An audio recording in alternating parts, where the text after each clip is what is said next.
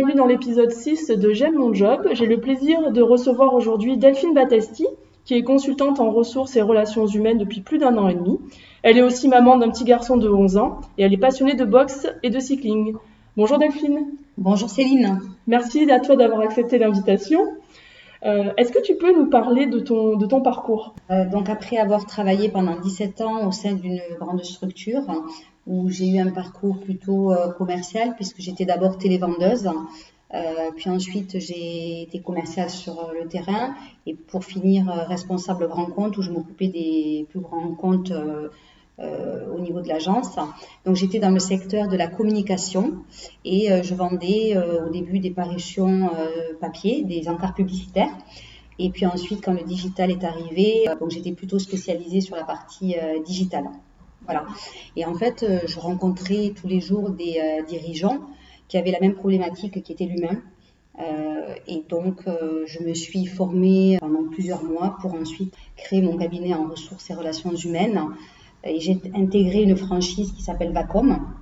Je suis associée avec Philippe Naudy. Qu'est-ce qui a motivé ton choix d'intégrer une franchise? Donc j'ai préféré euh, choisir l'option de la franchise parce que je n'avais pas envie de démarrer euh, mon activité seule. D'où aussi mon association avec Philippe, puisque Philippe, on a travaillé ensemble pendant euh, plus de 15 ans dans notre ancienne société. Et en fait, j'ai rencontré Vacom au salon de la franchise il y a un peu plus de deux ans et notre rencontre a été un réel coup de cœur puisqu'on s'est reconnu dans les valeurs. Vacom est une franchise qui porte des valeurs fortes, tout ce qui est professionnalisme, respect, esprit d'équipe, agilité. Donc je me suis reconnue dans ces valeurs et j'ai voulu partir avec une franchise parce que déjà quand on part seul c'est plus compliqué. Là on a tous les supports, des méthodes qui existent hein, puisque ça existe depuis plus de 30 ans. Voilà pourquoi j'ai fait le choix de, de rejoindre une franchise. Et en parlant de méthode, on a pas mal échangé la première fois où on s'est rencontrés sur la méthode OPR. Euh, je sais qu'elle te tient à cœur, c'est une méthode euh, qui te passionne et on en avait discuté longuement la première fois où on s'est vu. Est-ce que tu peux, euh, tu peux me parler un peu plus de cette méthode? Oui, donc la méthode OPR, en fait, c'est la méthode optimisation du potentiel relationnel.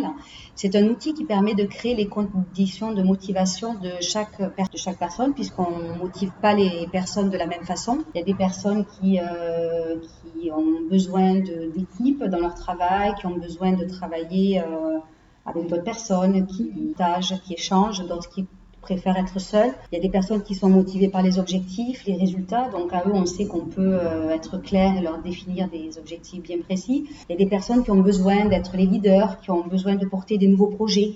C'est ce qui les motive.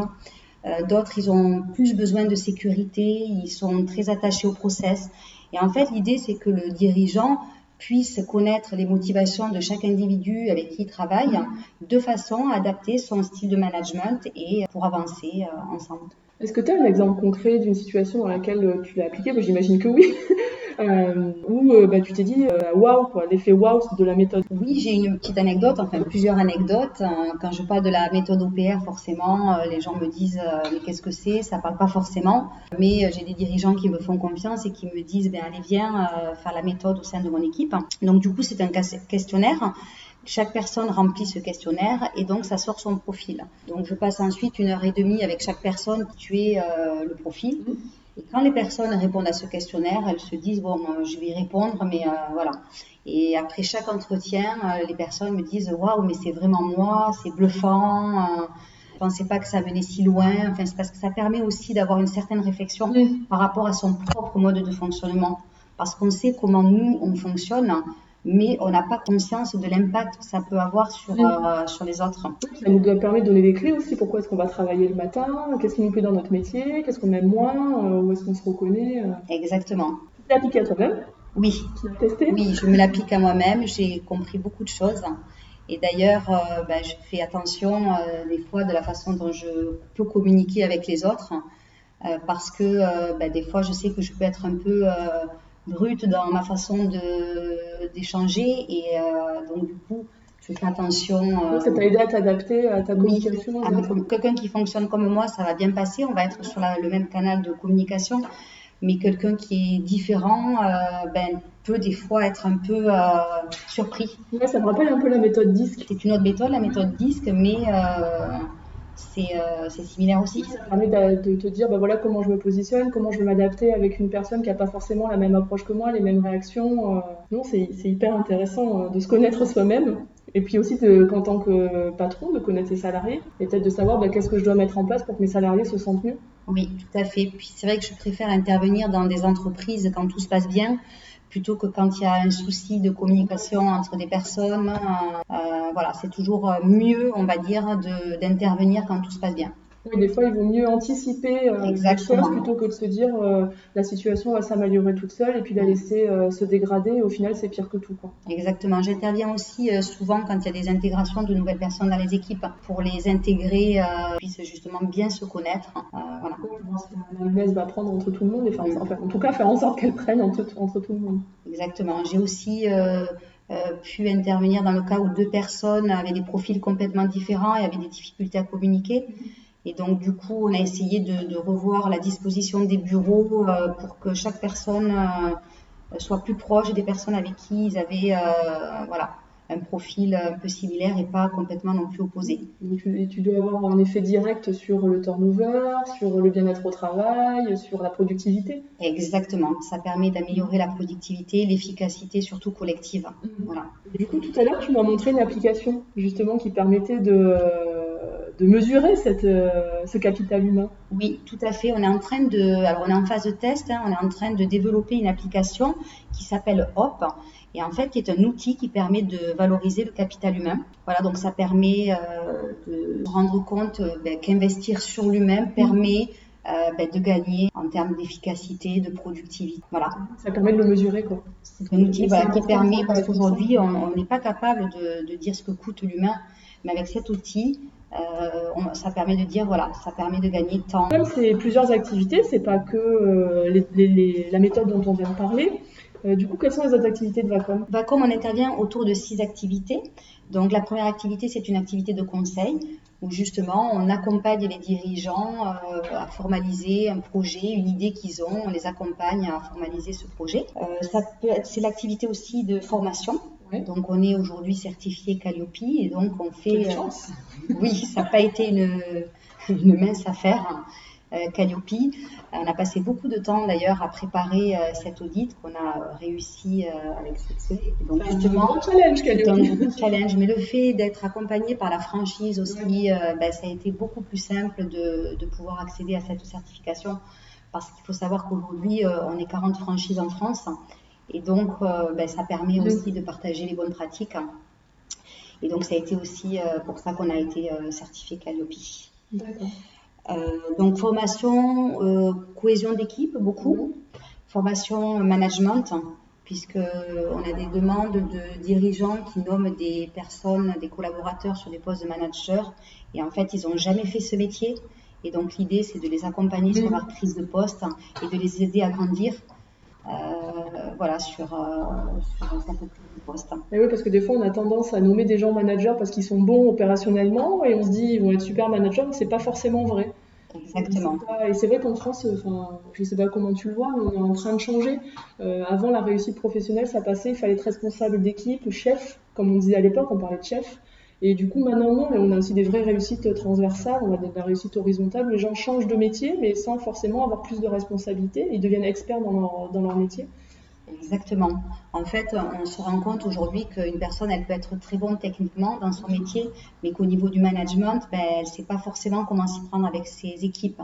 Donc nous, c'est pour ça qu'on a beaucoup d'outils, des méthodes exactement qui permettent euh, ben, d'avoir une prise de poste euh, pleinement euh, au niveau du, métier. Tu m'as dit aussi que chez Vacom, faisait du recrutement. Oui, tout à fait.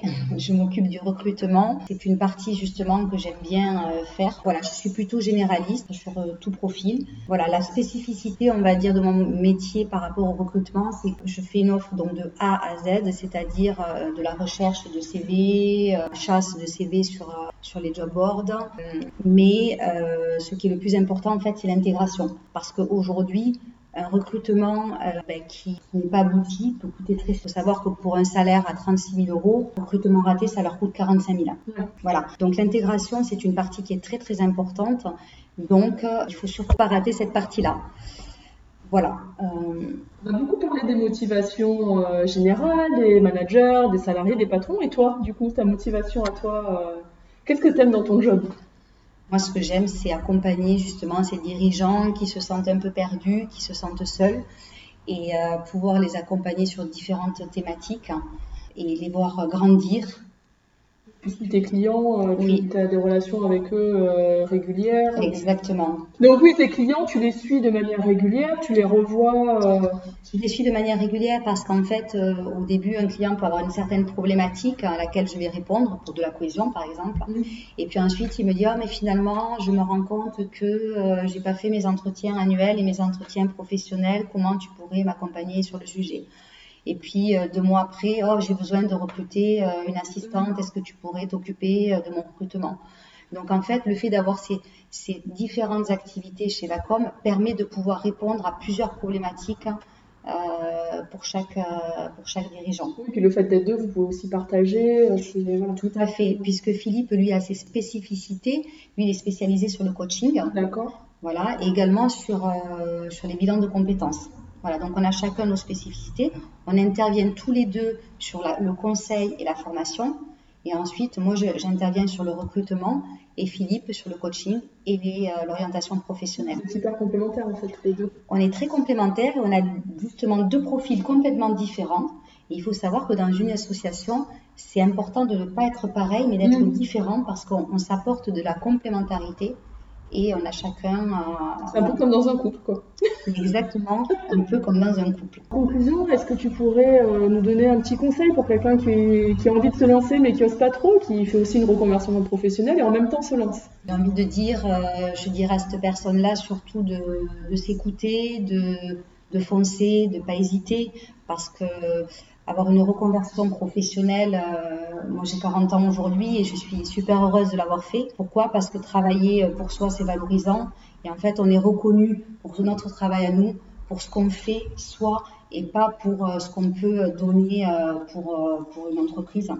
Donc oui, c'est gratifiant de travailler pour soi et aujourd'hui, je peux dire que je suis très épanouie dans mon travail et je suis très heureuse de faire ce que je fais. Merci beaucoup Delphine pour ces petits mots de conclusion et puis notre échange euh, dans ce podcast. Vous pouvez euh, retrouver Delphine euh, sur LinkedIn, à Delphine Battesti également. Ils ont de magnifiques bureaux au quartier Saint-Etienne à Toulouse, donc n'hésitez pas à aller les rencontrer. Et abonnez-vous à la chaîne YouTube pour suivre J'aime mon job. Merci à vous.